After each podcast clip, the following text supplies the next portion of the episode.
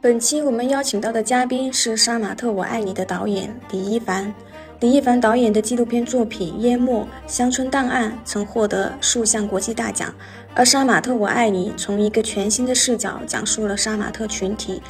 在上映后引起了年轻人的广泛关注和讨论。同时，这部影片也进入豆瓣2021最高评分纪录片前五名。节目中，李一凡导演介绍了杀马特的日常生活和社区状态。因为我们采访的工人基本上要晚上在上班的，基本上晚上十点以后才有空啊，或者就是他他早上八点钟去要干到，加上中间吃饭中间的休息的话，也就十点钟才下班，一天要工作十二个小时，八点多钟早上八点多钟去，呃，工作时间有十二个小时，他中间除了中午吃饭晚饭的一点点休息时间，九点十点才下班的，都是这个样子。他们的 family 那种群，等于我们其实开始最早联系的都是都是审核群，一联系审核群，人家一看你的 QQ 空间就把你给踢了。让李一凡导演受到触动的杀马特经历，就是因为特别无聊、特别平淡、特别没趣、特别绝望，所以才要弄一个东西，像孔雀开屏一样，希望有意思，希望精彩，希望飞翔。其实是这样的，学艺术的人和不学艺术的人的区别。啊，我认为学艺术的一个核心其实是你会学到一种独立的观看，你观看世界的方式，你会选择一种独立的观看方式，因为审美影响了你观看世界的方式，这是一个。第二个，你会去寻找一种表达的极致。你不会去选普通的表达方式，你会去选某种极致的表达。所以，真正的去学艺术的人，他会有区别的，就是他观看世界的，他要保持他一个很独特的一种审美方式、审美趣味来观看世界。接下来，我们听嘉宾李一凡导演分享通过肉身体验记录下的杀马特故事。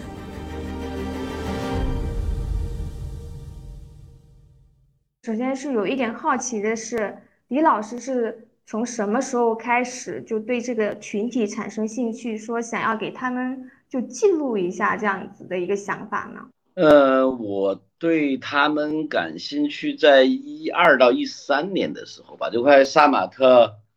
呃，刚刚出现在嗯公共媒体上面的时候，因为在这个之前。我在公共媒体上也没看见过，呃，我知道有有小孩啊，有年轻人在玩，但是在公共媒体的报道啊，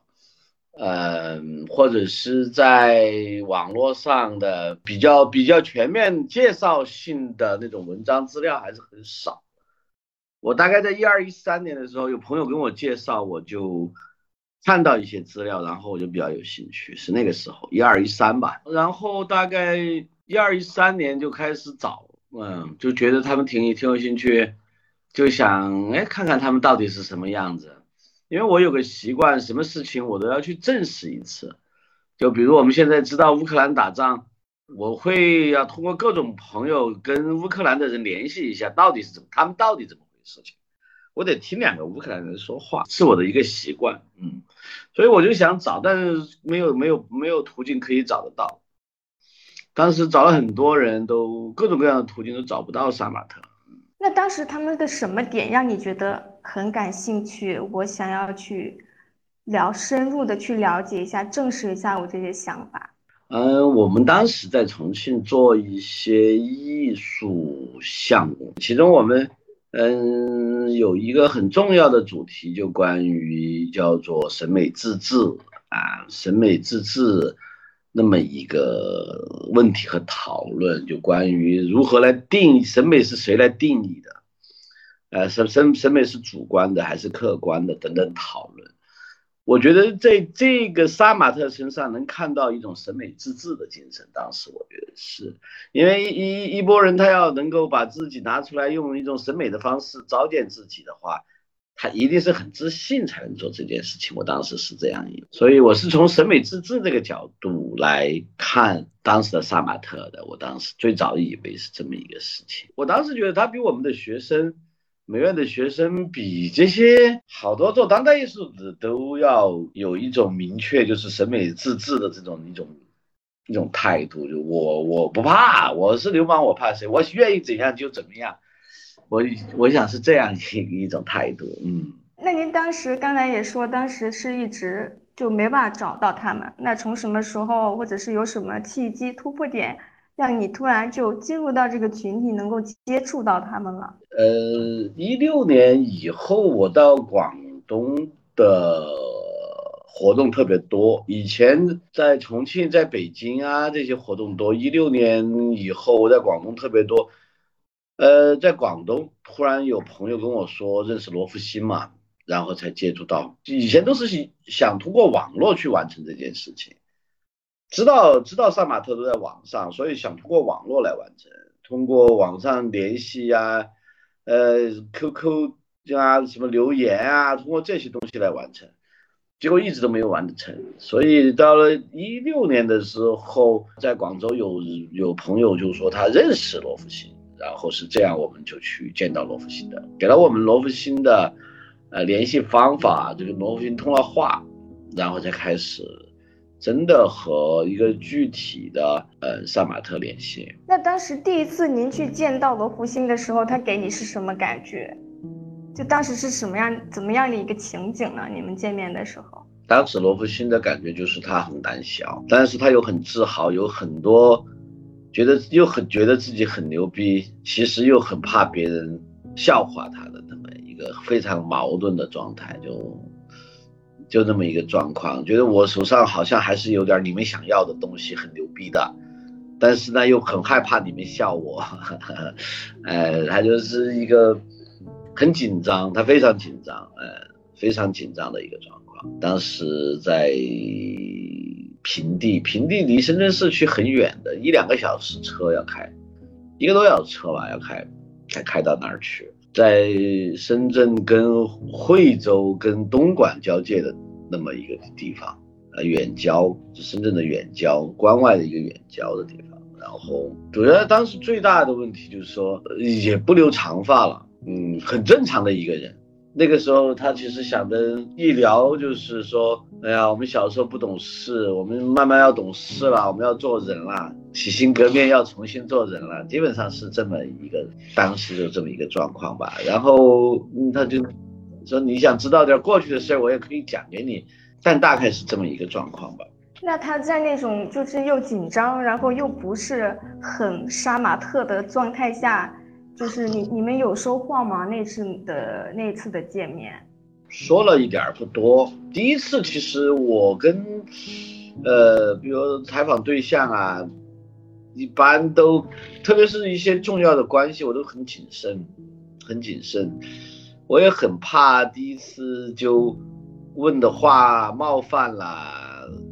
然后比如他。生气啊，或者怎么样，所以我也很小心，他也很小心。我们两个其实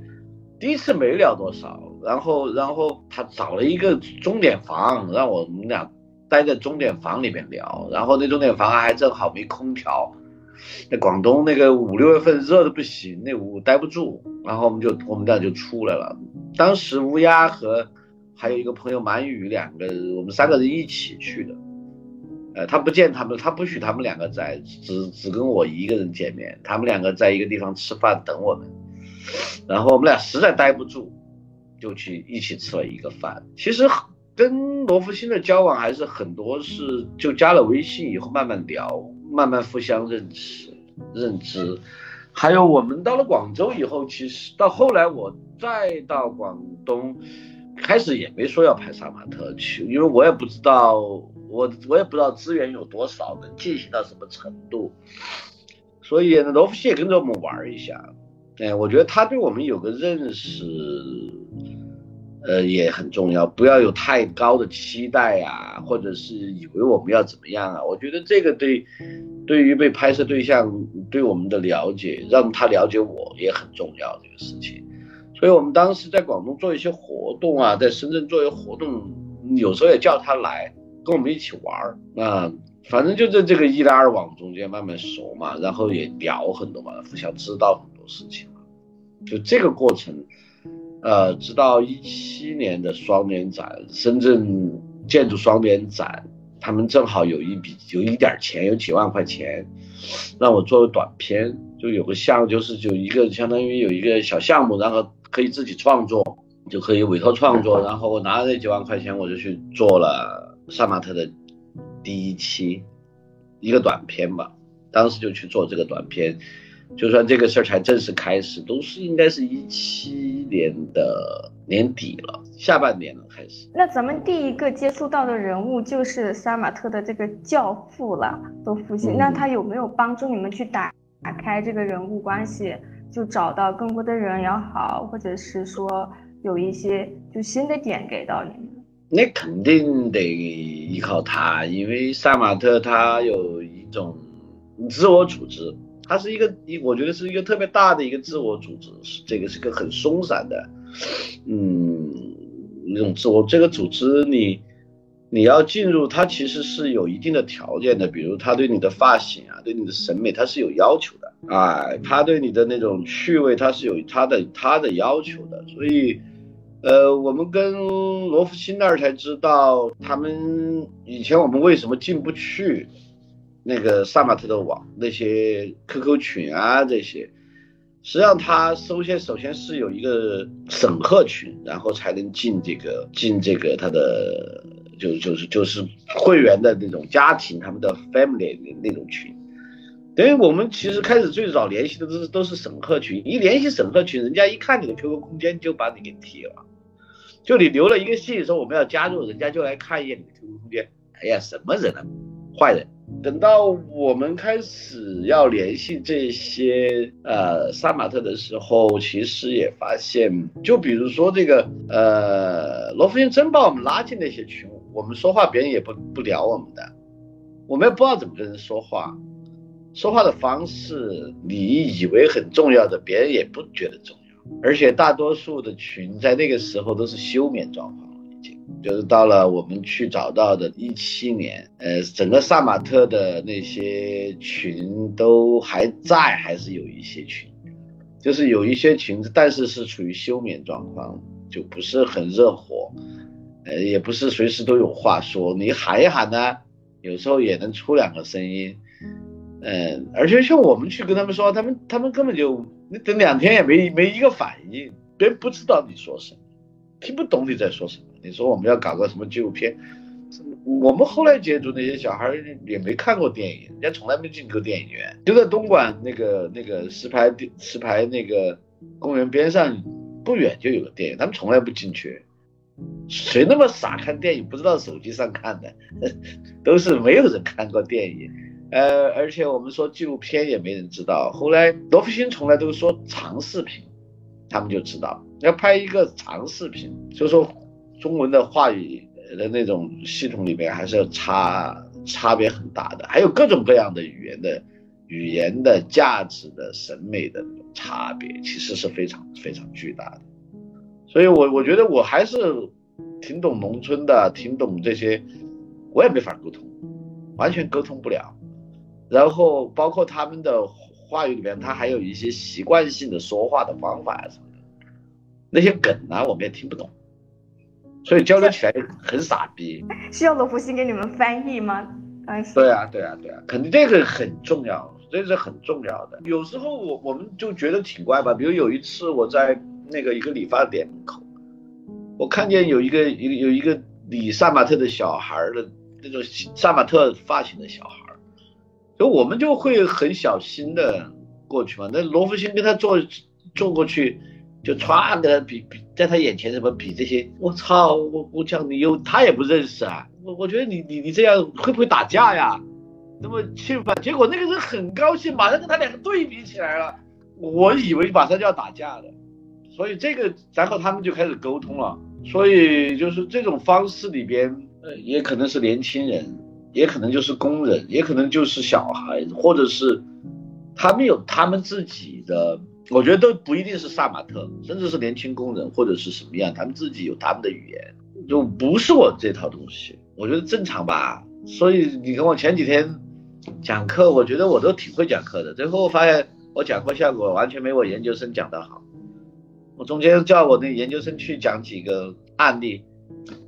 这小孩都喜欢听，比我讲的喜欢多了。所以他们一定是中间有别的梗，有别的东西。那除了就是交流的这些小细节，可能跟你想象中的不一样的话的之外呢，整一个深入的调研和拍摄过程当中，就有没有一些比较大的方面的，你觉得对这个群体真的是有一种，就跟你原来的认识有一种偏差的，或者跟大众的认识有一种偏差的？其实进入到里边，其实我其实对他们的认知不难。只是一开始的那个，我觉得那个很难，就是一接触的第一接触很难，就是第一接触产生的那个那么一个墙得打破，真正打破那个墙以后，其实是能交流的，呃，或者说我们今天的语言词语先铸就了一一道墙，把互相之间隔离开，呃，打破那个墙以后。呃，其实还是能够交流的，这个首先是这样。另外一个，呃，我才发现，我不能说所有的杀马特都是工人，因为可能还有些不是。但我发现，萨马特是工厂区产生出来的，还有一个就是工厂区有，我起码敢说它是最大量的群体和基本群体。是在工厂区，而且这个数量非常的巨大，是是甚至它是当年这种工厂区里面年轻工人的一个主流的那么一种审美，我我才发现是那么一个状况吧，呃，沿海的那种加工工业区里边的一场一个非常就就非常非常曾经是很相当相当主流吧，不能叫非常主流。不是能说它是主流，但是有相当的、相当流行的，应该说相当流行的一种审美方式。那您去到他们这种工作生活的环境去看了之后，就你发现，就这个环境对他去想要去做杀马特的这些造型，会有一些直接的影响吗？我我有一个学生，我觉得他做一套做一些，呃，他也叫他也说他是做杀马特，但我觉得他那个其实。呃，叫不叫杀马特不重要哈，我是觉得怎么说呢？我是觉得他做那种作品呢，他我称他为，呃，农耕文明和这种呃商业社会的那种杂交，就是我们总是感觉商业社会商业化、商业社会娱乐至死，都是工业社会后期。才产生的东西，但它杀马特很像这样一个，呃，是农耕文明和商业社会的那么一种很神奇的杂交。它虽然这个在一个工业时代，但是它的那个呃工厂区里边的那种习惯呐，组织形式有非常非常多都是农村的那种习惯，跟我们想象的呃城里边的那些东西还真不太一样，和工厂工业社会的。不太一样的，他们那些人，所以，所我就，所以我们很多其实杀马特的那种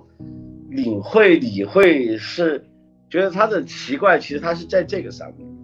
很多的那种杀马特的小孩或者是工人啊，我们觉得那些工人他们其实没有真正在城市待过，哎，很多很多的人，当他们都是在镇上直接上坐大巴，他的农村的镇上。一车就拉到工厂门口，每年都这样。他们对城市、对现代生活，很多是他们在网上啊、呃手机上啊看到的和想象的，他其实也不是特别了解。所以他他他是在这么一个背景下面，呃，在完成他对于这个呃一个新的世界或者是一个一个一个他们认为的现代性的。那种东西的一个认识，啊，所以他他这个跟他们的眼界和和他的处境是是这个关系，我觉得是啊，嗯，并不等于是那些工厂的时间呐，工业区里面那些其实不是那个关系，更大的关系还是因为他他直从农村，虽然说是在深圳，其实是在离深圳一个多小时的工业区里边。哎，而且都关在里面，甚至东莞的那些，我问很多很多小孩都没有，没有进过深圳、广州，有很多人说我去过一回，太贵了，我不去了，也就这样。所以他们的他们对于这种现代城市、现代生活很多的体会，嗯，是只是网上的想象的。我我觉得这个这包括他们对于像像杀马特的这些东西里边有很多来自于他们对于呃现在生活的一种想象。那他们真正的在那个工厂区的一个生活的。状况是怎么样子的呢？可能也是我们没有进入过，可能没有办法去想象的一对对对，这个是其实是一个比较比较我很意外的一个事情。我以我以前是知道，工厂区的那个工人工作时间特别长。呃，九十年代的时候还要收身份证，不许你拿身份证，拿铁什么那些门窗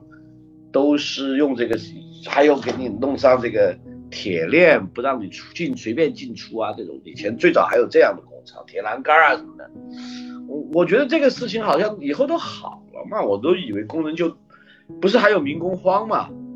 应该工人就应该自由了嘛，就就想做就做，不想做工资也很高。其实后来才发现也不是那么回事。情我突然发现，因为我们采访的工人基本上要晚上在上班的，基本上晚上十点以后才有空啊，或者就是。他他早上八点钟去要干到，加上中间吃饭中间的休息的话，也就十点钟才下班，一天要工作十二个小时呀。八点多钟早上八点多钟去，呃，工作时间有十二个小时，他中间除了中午吃饭晚饭一点点休息时间，差不多都是九点十点才下班的，都是这个样子。我们的访谈经常都是半夜进行的。你都没法想象，然后他们出来洗完澡，吃完宵夜，互相聊一聊，有点有点了解了啊，才开始做访谈的时候十二点，天没亮，三点钟，呃三点钟到两点就起来一直上班，一直上上一上一直上上上一天，到我七八点钟十点钟才下班。我告诉你，站着都会睡着啊，那时候我站着都会睡着啊，我搞人家拍自己肩膀，喂喂喂，兄弟，你没事吧？没事没事，一抽了这些，再这就就喝了，再喝买瓶水喝，喝了又就干着接着干活，要不然就去安静一点的地方找个地方坐起来，他会睡着啊。好，那种是是实在是太困了，我靠。经常都是这样的，他们请不了假，工人，工人他他他那个那些厂都是一个萝卜一个坑，呃，你你没法请假的，你说你说。你就比如说，这工人说我请不了假，我请假要扣三天工资。你说行，我帮你出这三天，其实都不是这个问题。哎，三天都不够，他还会扣什么全勤奖，各种各样的事儿，老板还会生气，会带来一系列后期严重后果。所以工人他他没法请假的，哎，他必须要干那么久。不光是说他要加加班是一个方面，他也需要加班才有钱。主要是工作时间特别长，我是觉得那种那种工作时间的那种长是我我挺意外的，长时间的工作是很意外的。哎，就休息一天，一一个月休息一天两天很普遍，一个月休息一天两天是非常普遍的。那个是我当时觉得，哎呀，怎么现在结果还是这么一个状况，而且普遍的工人也就三四千块钱工资。加那么多班也就三四千块钱工资，就是我说的是普工啊，他们所谓的普工就是没有技术的工人，有技术的工人会拿的多一些，但绝大部分工人都没有技术，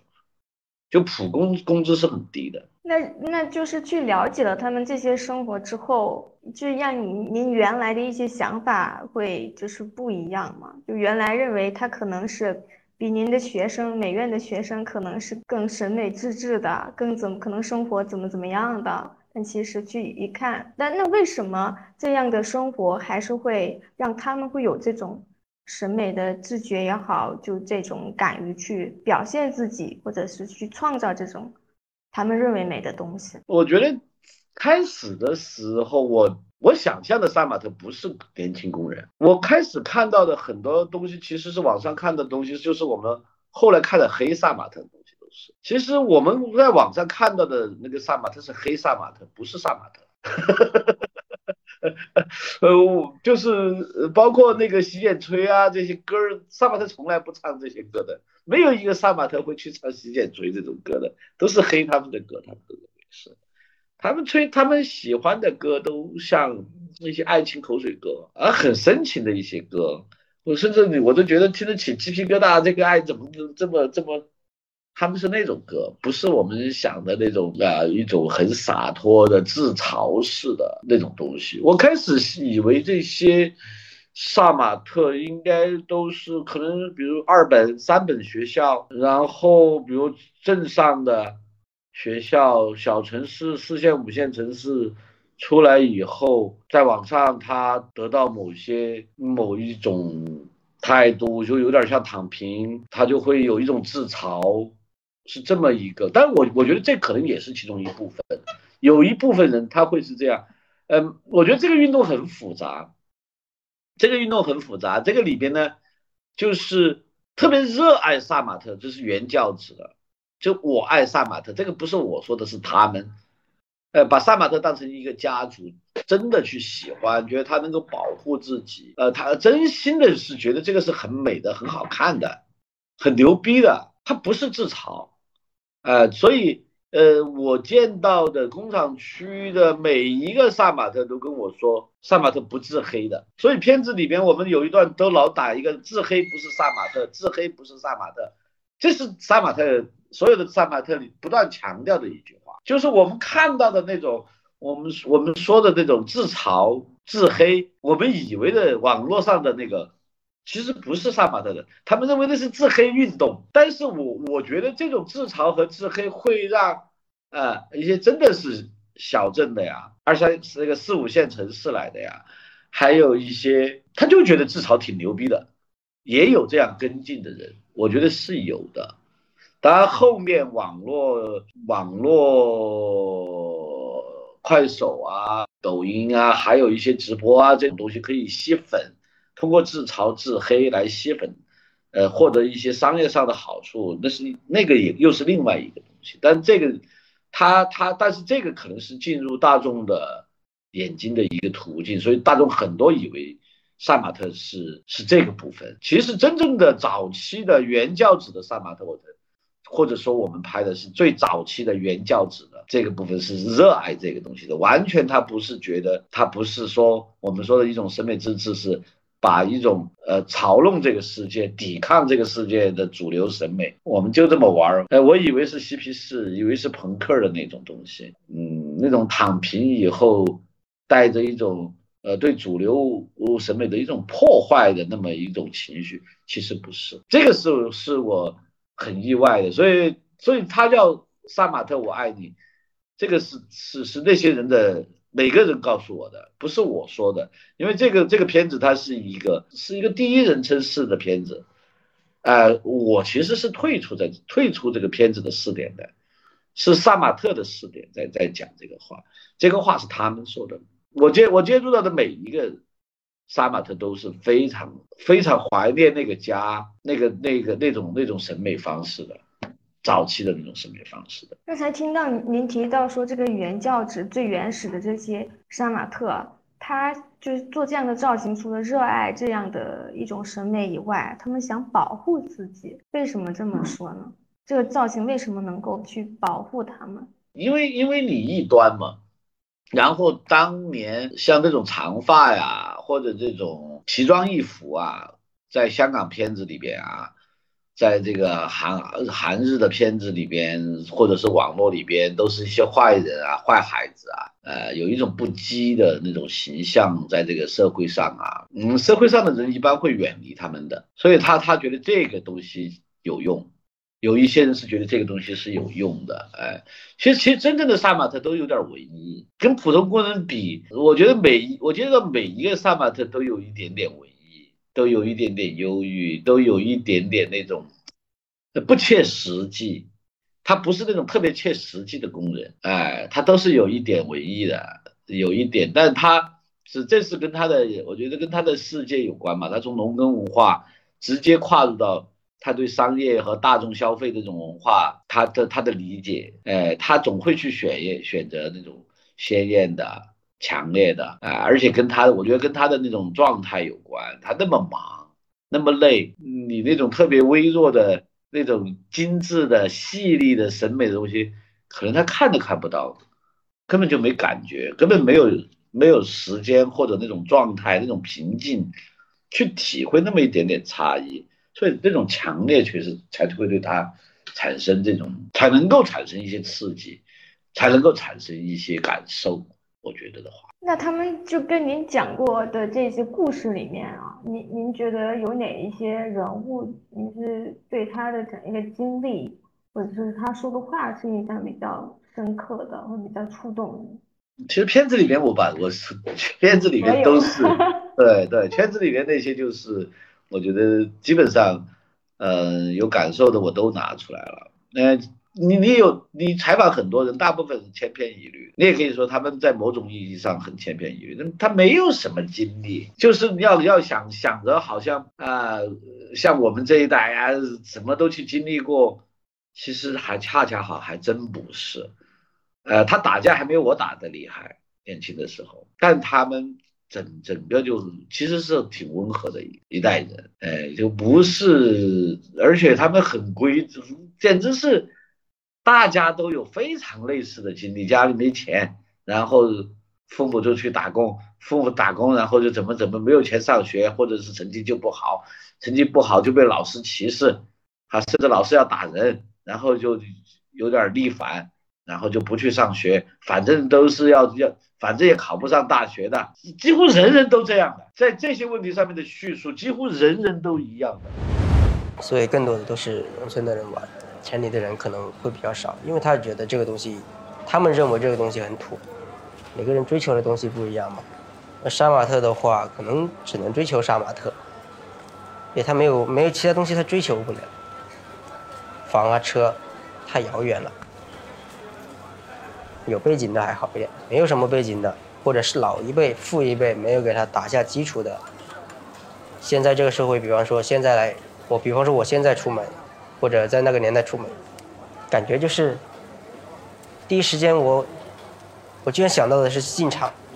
我发现所有人跟我想的想法都是一样。我们出来干嘛？进厂啊！才发现萨萨马特是一个社会现象，它有那么多的相似性的时候，它是一个社会问题，是一个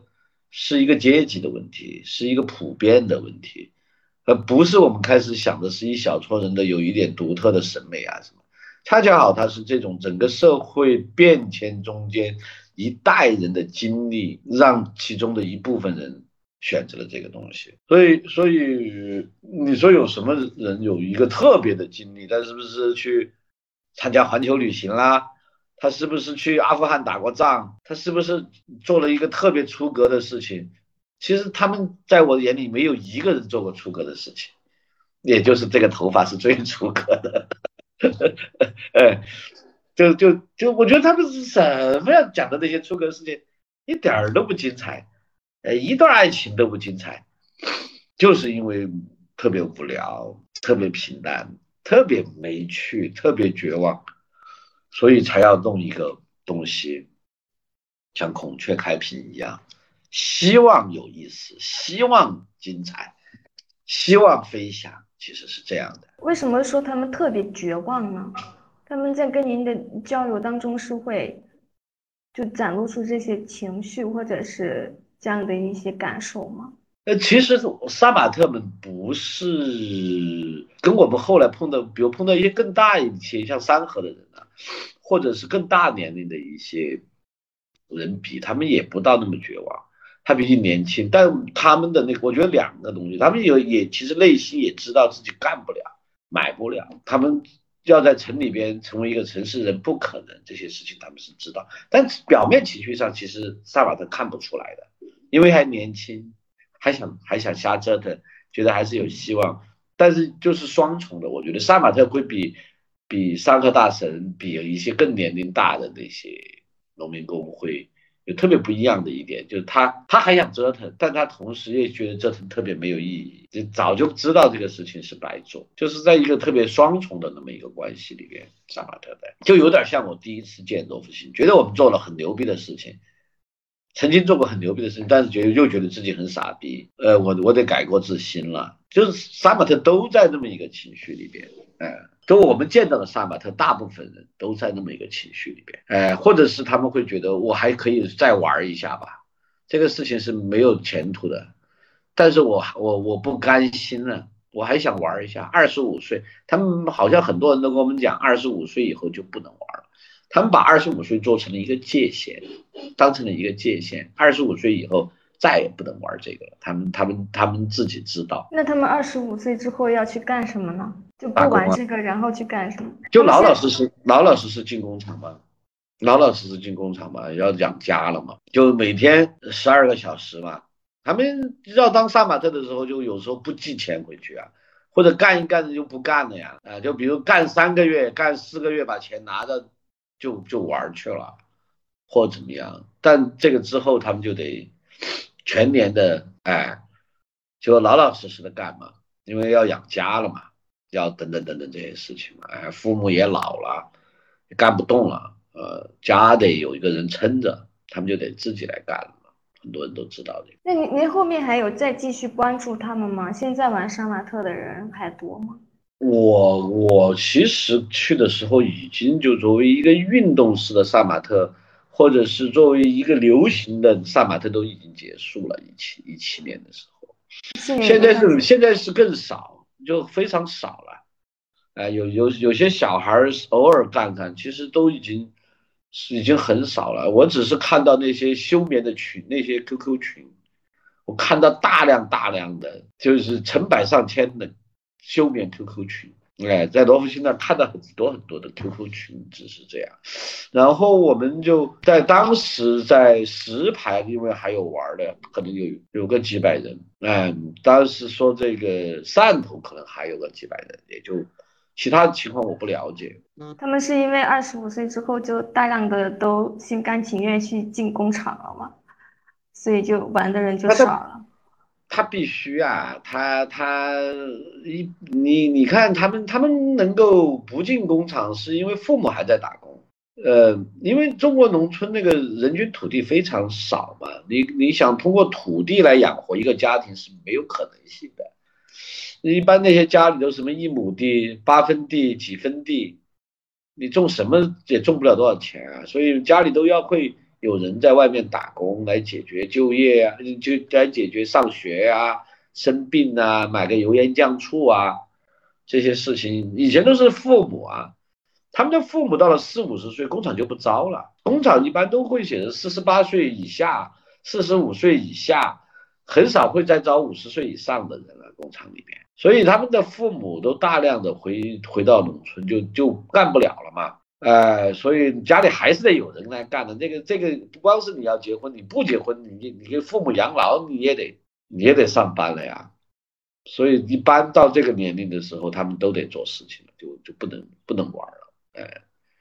那他们的数量减少这一块儿，是也因为就一三年前后，包括您刚才也提到的说，有很多人去黑他们、攻击嗯他们，嗯嗯，会让这个群体就是也有一些人想继续玩，也玩不下去了。这个是个非常重要的原因。嗯，到了一三年前后，一二一三吧，啊，网络上啊，各种黑他们的人啊，就越来越多，越来越多以后，等于以前杀马特他们在工厂区这么玩的时候，没有人去觉得他们就很傻逼的。工厂区是个很特殊的一个地方，工厂区就是以前珠三角的农村，它也不是城市，它的原住民也是农民，只是就是本地农民，然后它的租户就是从各个地方来的农民，所以他他我觉得农业社会里边的一些那种东西，对于现在生活的认知啊什么，他们也不是很清楚，所以你搞成萨巴特也不是特别受人反感或者怎么怎么样，就觉得很土啊什么没有，但是网络。啊、或者一个主流的声音这么给他们定性以后，甚至也包括像派出所呀、啊、居委会啊、社区啊、工厂老板啊，就开始都不能接受他们了。从审美上就觉得他们是妖孽了，觉得他们这个东西有问题了，这个就是一个很大的变化，他们就没有法待了呀。有一个故事是比较有精彩的，我没没有因为篇幅的原因没有用。就是有一个厂的老板是接受萨马特的，接受了几个萨马特，后来就他们想带更多的萨马特，那老板说不行啦，我现在已经别说我我我我是个疯子了，我再把你们弄进去，我彻底就疯了。那个有一个老板，他他他就他本来是可以接受这个的，呃，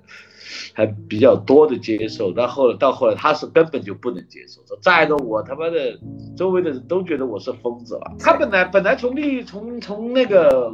当时是农民工有甚至是民工荒嘛，呃，他要每每天到处去招人，有现成的杀马特不用去招。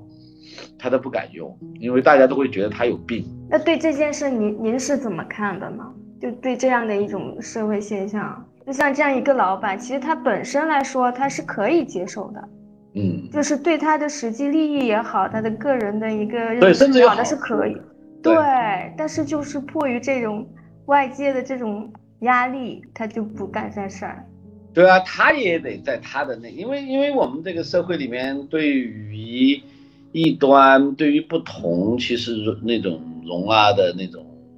那种接受的程度，或者是容忍的程度很低嘛。他再接的话，那个在老板群体里边，他也没法混了。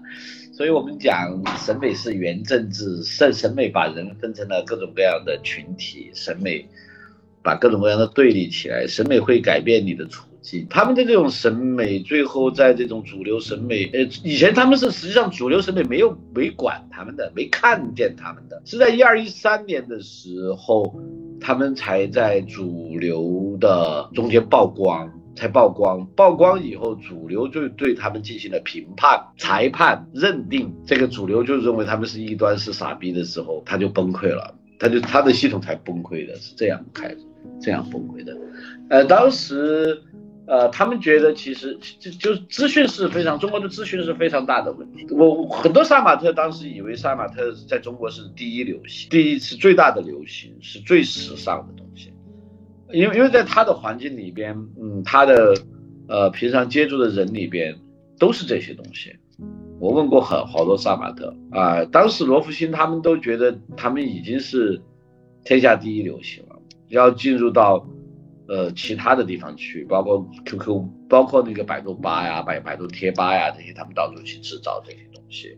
哎，发现这个李毅吧很火，居然还不知道杀马特，他们得让他们知道，里边去发东西啊这件事情。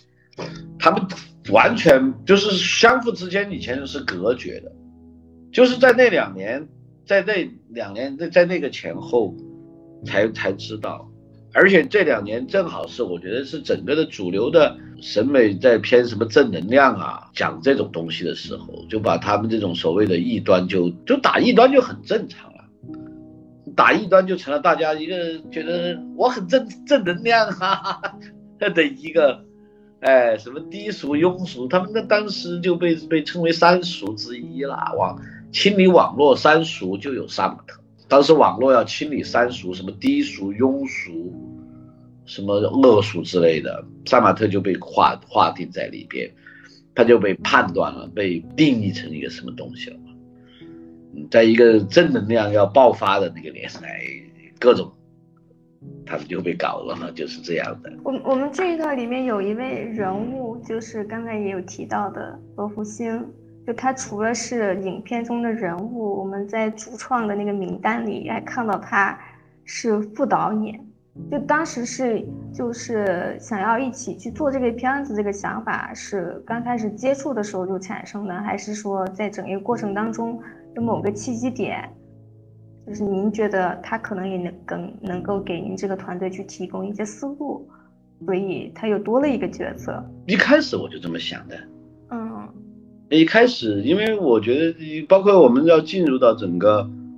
呃，萨马特群体里边，包括找演员，你知道剧组有一个有一个角色就是演员副导演，他就是找演员的嘛，就就就我觉得他作为一个演员副导演也也也是起码是需要的嘛，呃，还有一个有很多创作的，呃，认知，有些人是怎么样的分析角角色等等，我们也。不是说读不懂，但是在有时候短时间我们是读不懂的，是需要他翻译的。就是这个人到底是个什么人，我短时间可能我接触，比如我有五天的时间接触，我肯定看得懂，或者三天的接触，但是我们往往只有一个小时。对，十点钟晚上十点钟，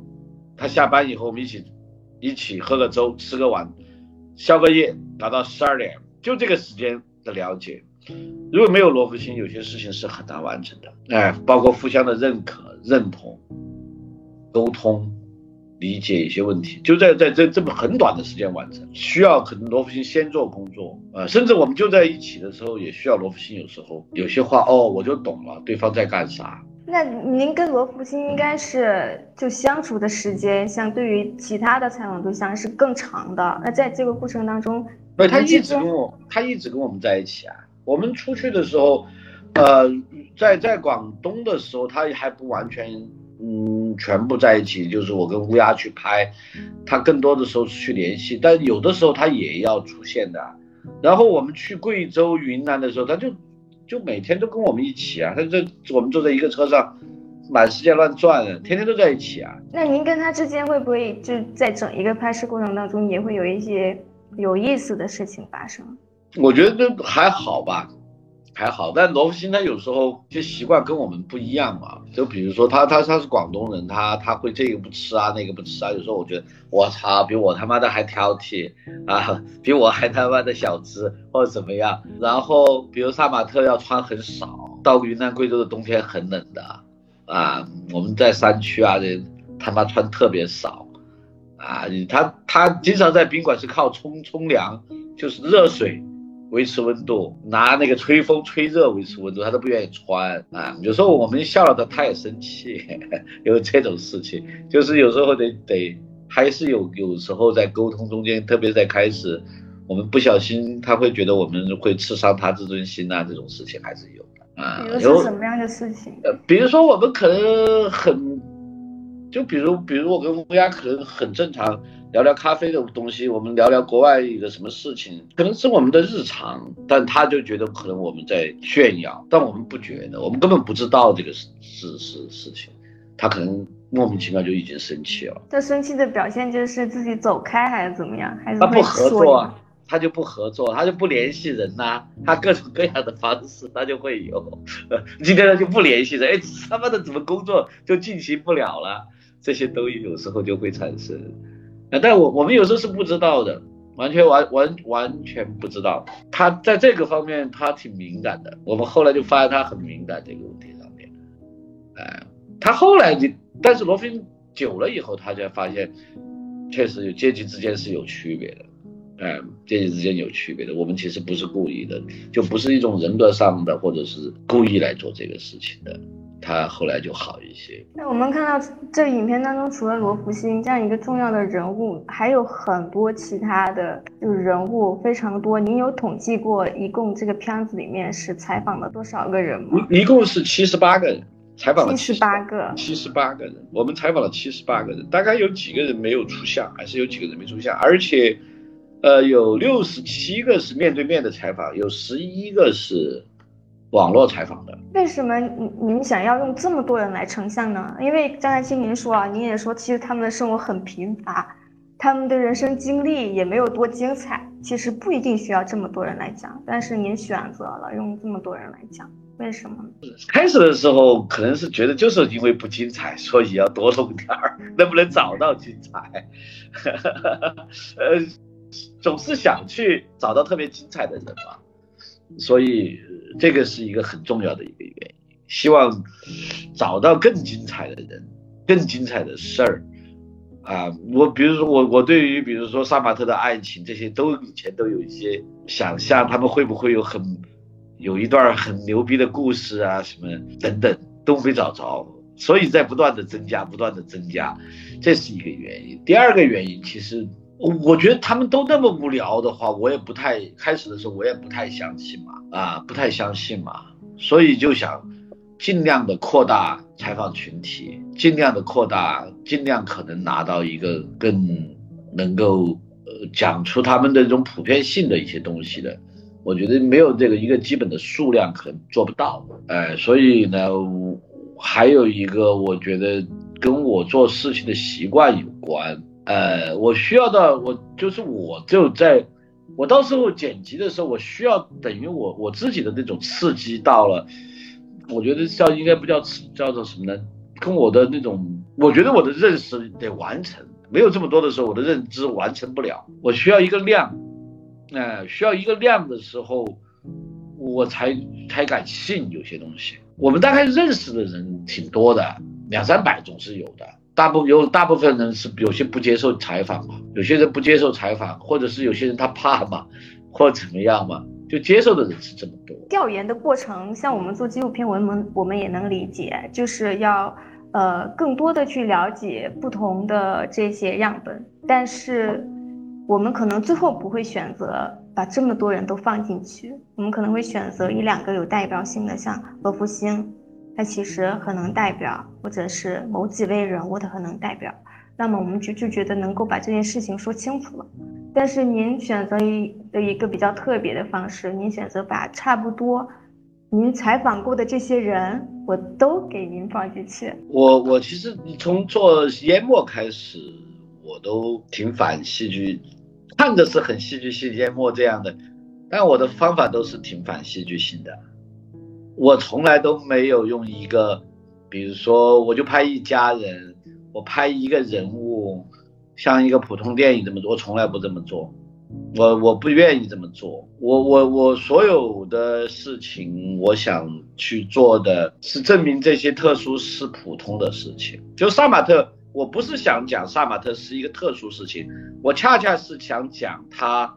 是一个普通的事情，它是个普遍的事情。是一个正常的东西，呃，这是我做片子的个点吧。你你看我乡村档案，我会去找一个最没特点的样本，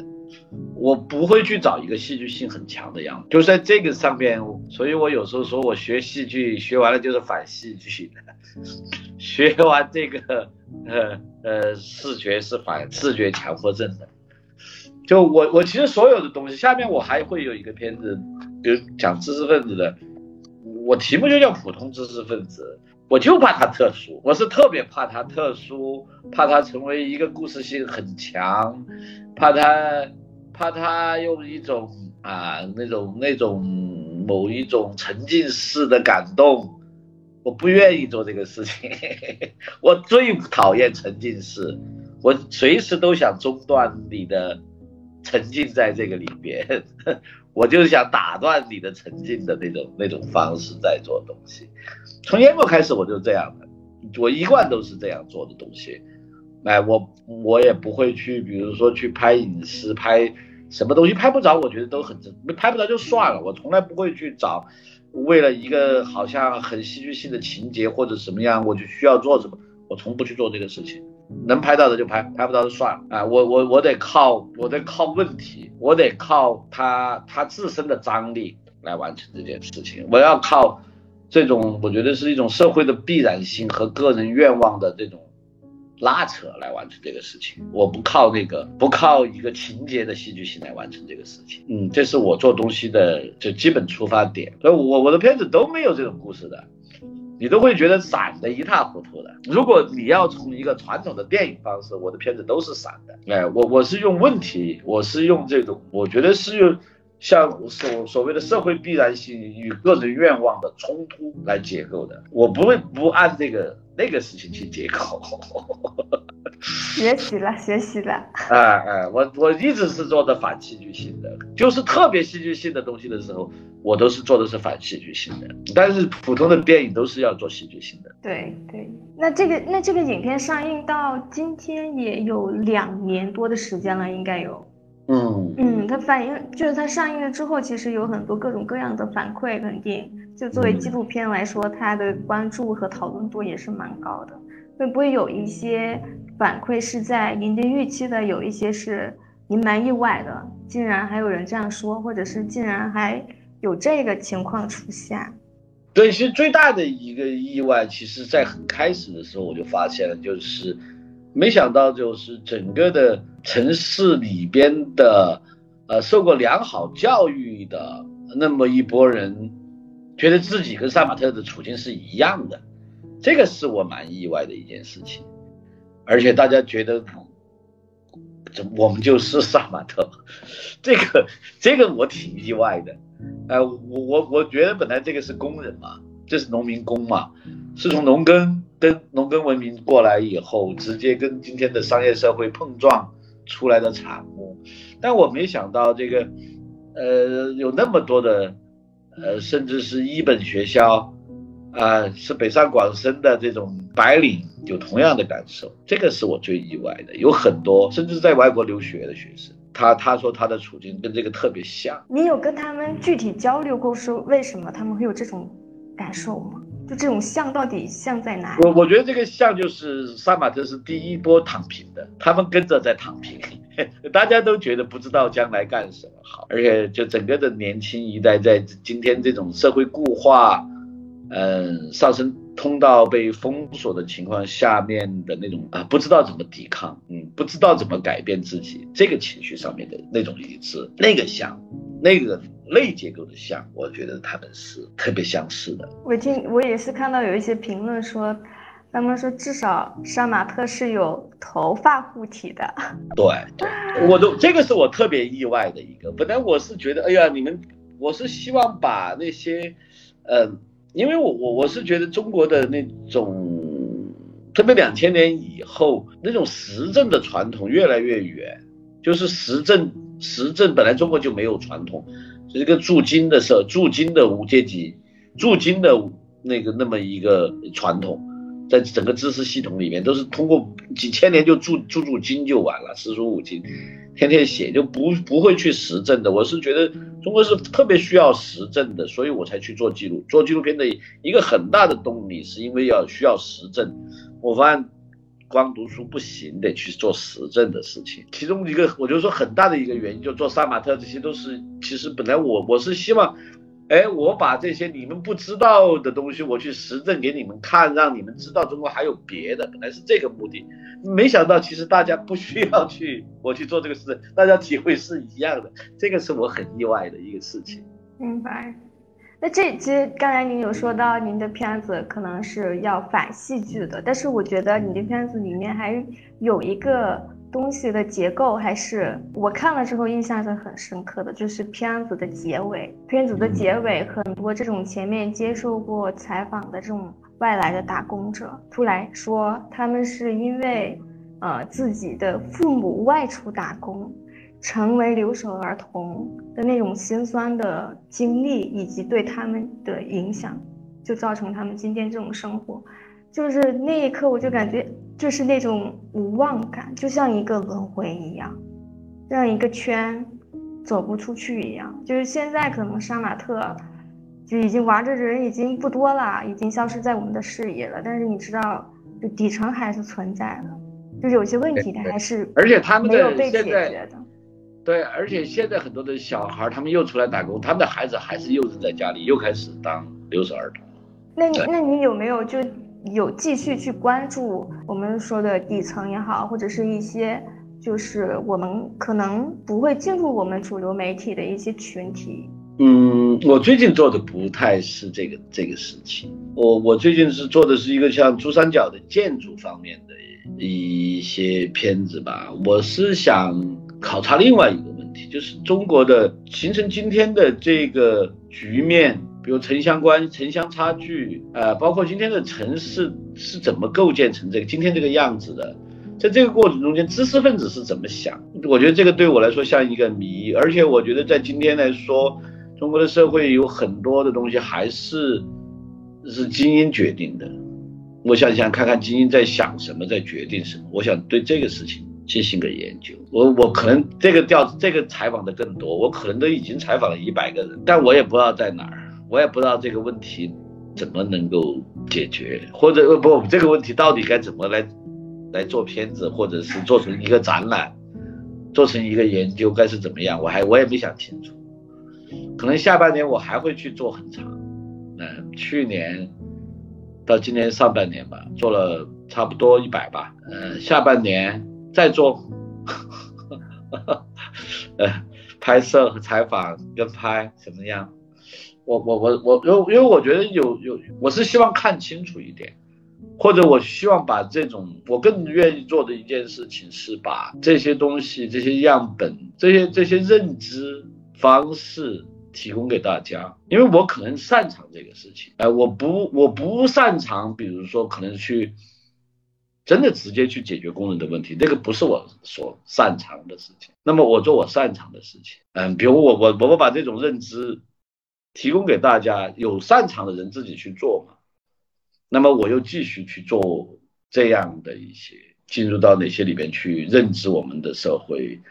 认知我们的现场等等这种工作啊，因为我觉得这个也很重要啊，而且而且我们的今天的现场要通过不断的实证、不断的调查去认识，我觉得其实是最缺乏人去做的，也特别艰难。实际上，那都是集中在珠三角这一块吗？您这个项目？对，这这次我是在珠三角。嗯，第一个阶段在深圳，第二个阶段我会在广州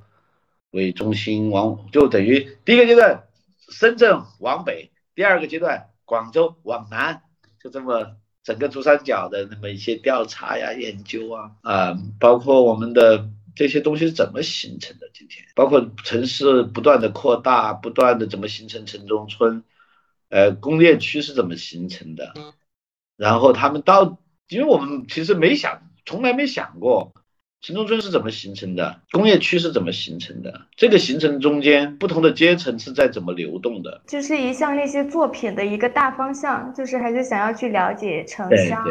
对啊，那这个变化的过程当中，对对，我我的一些东西，我是觉得珠三角嘛，都是改革开放最早的地方，嗯，然后它也是最激烈的地方，它有很多很多的样本，呃，是我们现代化的经验。也是我们也有可能也有很多我们现代化的教训。我是觉得能看到他的话，会对我们有能够有某种启示或者启发就更好。所以我就想去做这个事情。明白，期待您的这个新的作品，到时候可以再来聊一聊。啊，可以的，可以的，可以。好的，今天谢谢谢谢于老师了。我还有一个题外的问题是想请教您的，就是。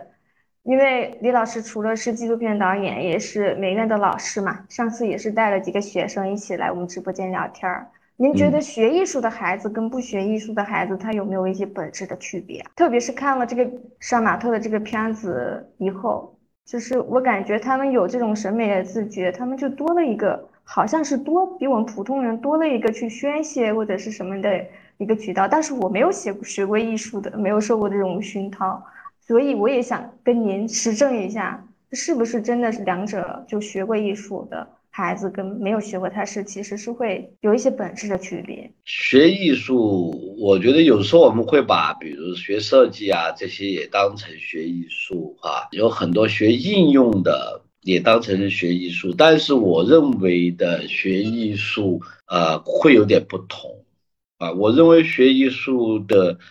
一个核心其实是你会学到一种独立的观看，你观看世界的方式，你会选择一种独立的观看方式，因为审美影响了你观看世界的方式，这是一个。第二个，你会去寻找一种表达的极致，你不会去选普通的表达方式，你会去选某种。极致的表达，所以真正的去学艺术的人，他会有区别的，就是他观看世界的，他要保持他一个很独特的一种审美方式、审美趣味来观看世界，他的好坏跟你会有不同。然后他要去表达世界，他会追求某种极致的，这是真正学艺术的人，他他一定会做这个事情，他不会去说，比如说电影应该是这么做，我就要这么做，我才不会呢。就是这样的，就真正学艺术，他一定是这样的。所以，呃，在工业化和景观化的背景下面，你看，总是学艺术的人，特别是学视觉艺术的人，他会去做一些不同的事情。学视觉艺术的人，他们就做独立电影也好，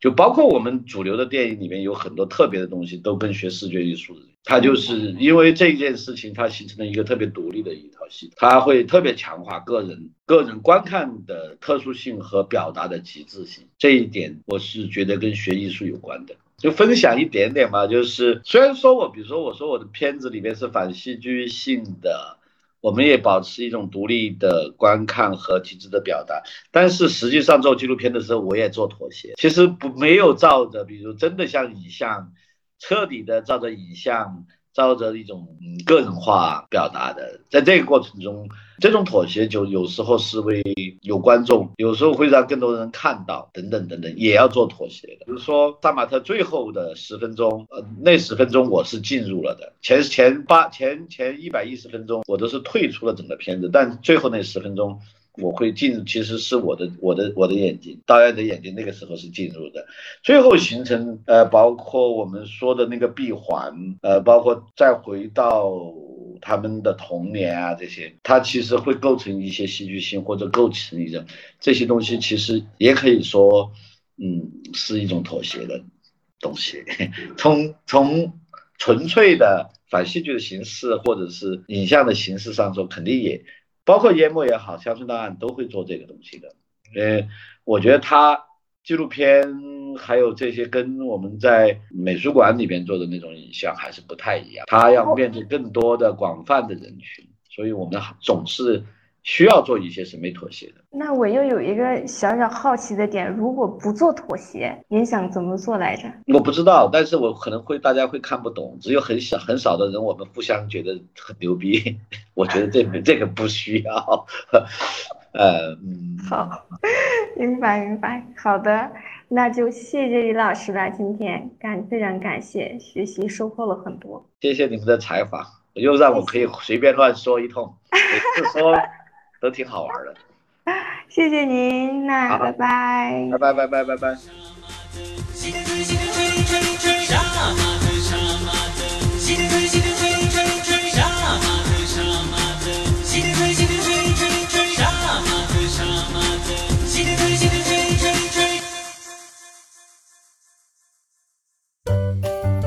超乎记录的各个平台的号、公号、微博、微信、B 站、知乎这些名字都叫超乎记录，大家可以去关注，然后通过这个呢来给我们这节目拍砖、吐槽，或者说向下一期的嘉宾发问吧。